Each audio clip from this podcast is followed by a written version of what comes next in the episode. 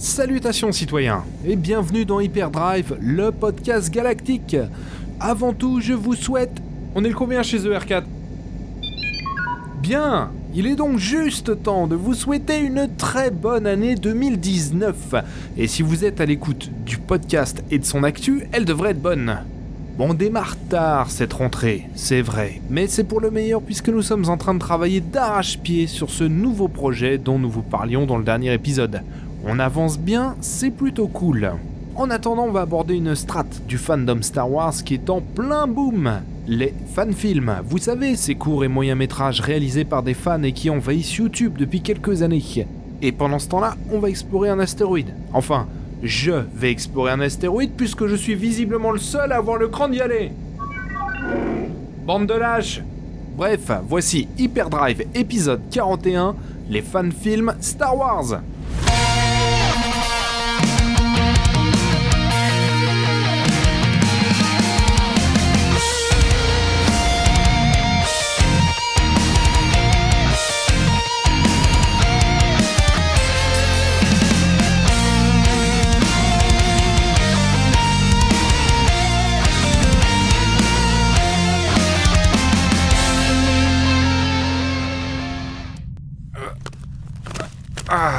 Pratique ces combinaisons, ça fait plaisir.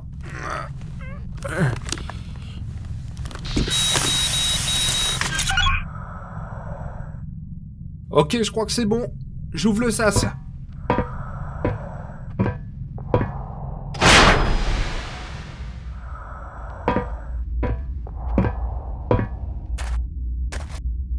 Ah. Alors, il y a un vieux croiseur écrasé dans le coin. Il y a sans doute des choses sympas à récupérer. R4, tu m'entends? R4 Ah, c'est pas vrai. Ah, ça marche, bien. Bon alors, je vais par où? Tu m'en diras tant. Allez, go le fan-film, un terme fort qui montre toute la puissance d'un univers imaginaire et de ce qu'il est capable de générer chez les fans.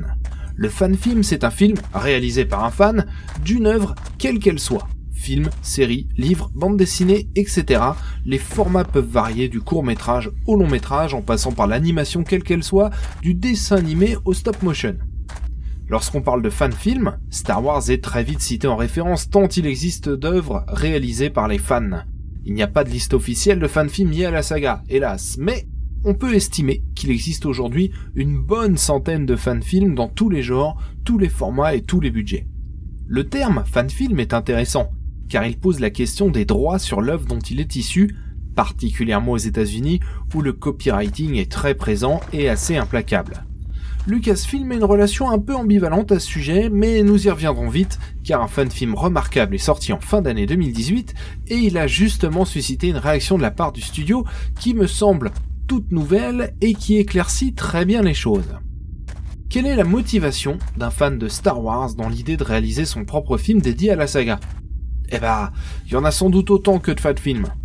Hommage, parodie, volonté de compléter un récit, de le dynamiser, de mettre en avant un personnage en particulier, de le sacraliser ou de l'humaniser, de creuser certaines strates de l'univers, bref, il y a légion de récits et de motivations derrière ces fan-films. Pourquoi parler des fan-films aujourd'hui? Eh bah pour une raison simple, la forte accélération et professionnalisation de ces films grâce aux technologies numériques et à l'arrivée de nouveaux acteurs. Mais avant, parlons de la genèse du fan-film Star Wars. Alors ce n'est pas évident de tout retracer, car le sujet a été assez peu traité en tant que mouvement artistique populaire. Le fan-film reste aujourd'hui encore quelque chose qui n'intéresse que les fans de l'univers traité, et rares sont ceux dont la popularité dépasse le fandom. Rares, mais pas absents pour autant, particulièrement ces dernières années. D'après mes recherches, qui sont peut-être incomplètes, hein, le premier fan-film Star Wars est américain et serait sorti dès 1978, 18 mois après l'arrivée de A New Hope au cinéma. Il s'appelle Hardware Wars. Écrit et réalisé par Ernie Fossilius, qui travaillait à l'époque pour Rue Sésame. Un budget de 8000 dollars et un tournage de 4 jours suffirent pour mettre ce court métrage de 13 minutes en boîte. Il s'agit d'une pure parodie loufoque. Les vaisseaux sont des grippins et des fers à repasser, Chewbacca est un Muppet, et j'en passe, Spaceballs avait ici trouvé une source d'inspiration sans limite. Ce court métrage fit grand bruit aux États-Unis et remporta pas moins de 15 récompenses. Lucasfilm le célébrera dans les années 2000, on y reviendra, et la fameuse scène du fer à repasser que l'on voit dans The Last Jedi lui rend un hommage direct, puisqu'il s'agit du même fer à repasser que celui représentant le vaisseau dans ce court métrage. Ce n'est donc pas un hommage à Spaceballs, mais bien à Hardware Wars. Hardware Wars est toujours disponible sur YouTube dans sa version complète. Si votre curiosité est piquée, allez le voir. Ce fan-film va insuffler une dynamique parodique très forte à tous ceux qui vont suivre et elle va durer assez longtemps. Mais il reste assez difficile de retrouver d'autres fan-films de l'époque, tout du moins jusque dans les années 90, où un court métrage va tout changer en relançant l'attrait pour la fiction réalisée par des fans. Ce dernier est sorti en 1997 et il s'appelle Troops. Troops est un court métrage de 10 minutes écrit et réalisé par Kevin Rubio. L'intrigue prend place sur Tatooine et parodie la série de télé-réalité Cops qui suit des officiers de police américains dans leur travail quotidien. Il s'agit ici de la même chose, mais pour les Troopers sur Tatooine. L'idée est géniale, puisque les décors ne sont que déserts, ce qui permet de se concentrer sur les costumes, somme toute très réussi. Son créateur, Kevin Rubio, est connu des fans de Star Wars. En effet, il s'agit de l'auteur de Tag et Bink, un comic book où l'on traverse la trilogie originale à travers le prisme de deux Stormtroopers. Ce fut un grand succès à l'époque et le script original de Solo Star Wars Story prévoyait même d'intégrer les deux personnages dans une scène qui n'a pas survécu aux difficultés de production de ce film. Elle a tout de même été intégrée dans la novélisation du film. Troops a eu un impact très fort sur les fanfilms Star Wars pour trois raisons. La première, c'est l'utilisation d'Internet pour diffuser le court métrage.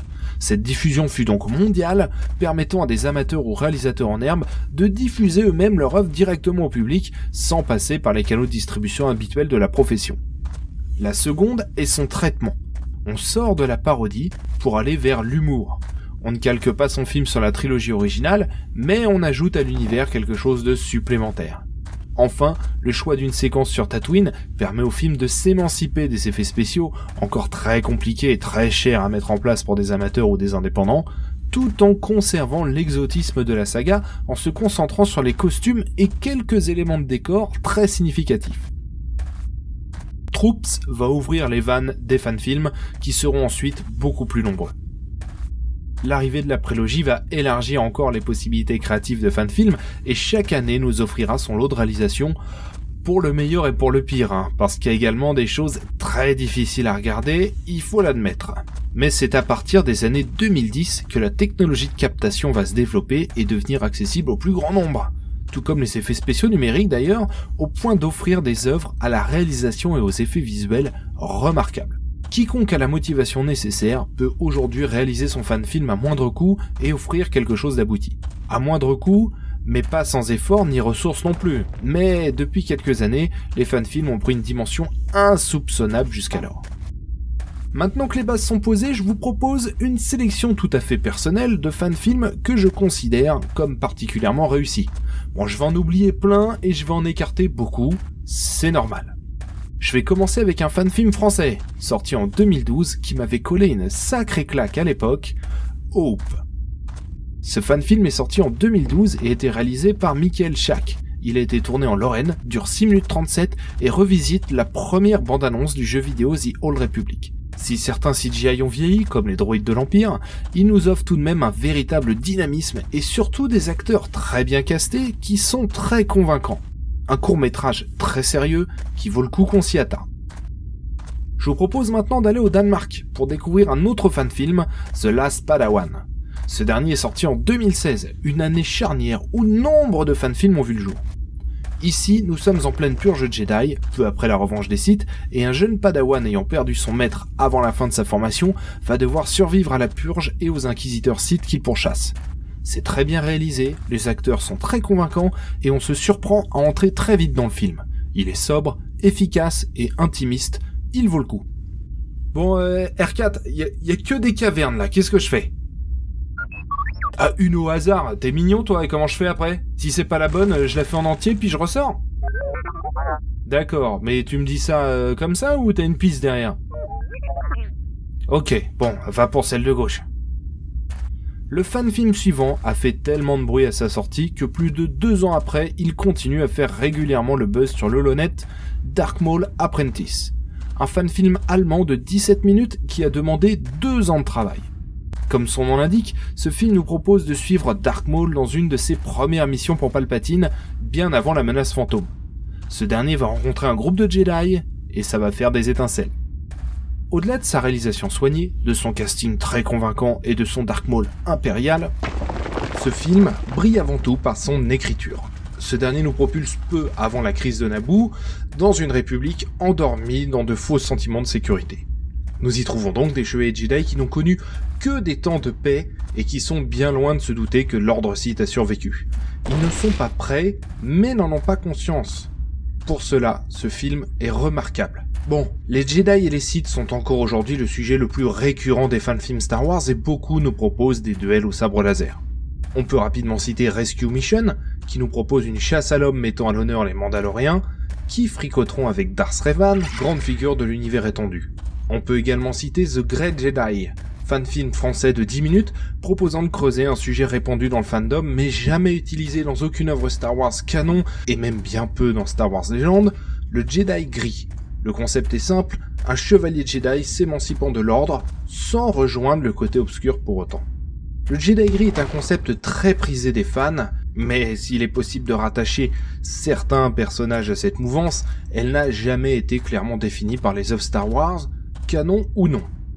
Quoi qu'il en soit, ce fan film The Great Jedi est un beau court métrage, très bien réalisé, avec une mention spéciale pour la photographie. Il nous propose un voyage assez mystique, cernant la philosophie du Jedi gris à grand renfort de sabre laser. Mais certains films se détachent du sujet des Jedi pour nous proposer autre chose. C'est le cas de Odyssey, sorti en 2018, qui lui s'inspire de Rogue One pour nous proposer un film de guerre sur Scarif.